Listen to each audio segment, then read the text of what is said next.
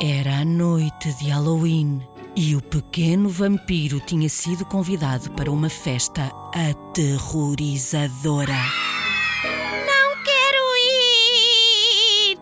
A verdade é que o nosso vampiro tinha um medo horrível das festas de Halloween, porque todos iam disfarçados de pessoas normais. Não te preocupes. Disse-lhe o pai.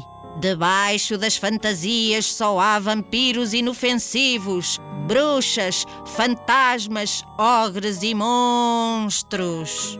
Então, mais calmo, o pequeno vampiro mascarou-se de menino normal e foi aproveitar a festa.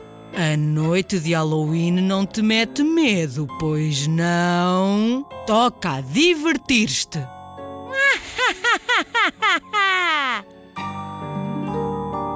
A história que acabei de te contar chama-se O Vampiro Medroso. Faz parte do livro Contos Assustadores, escrito por Maria Manheiro, da Porto Editora.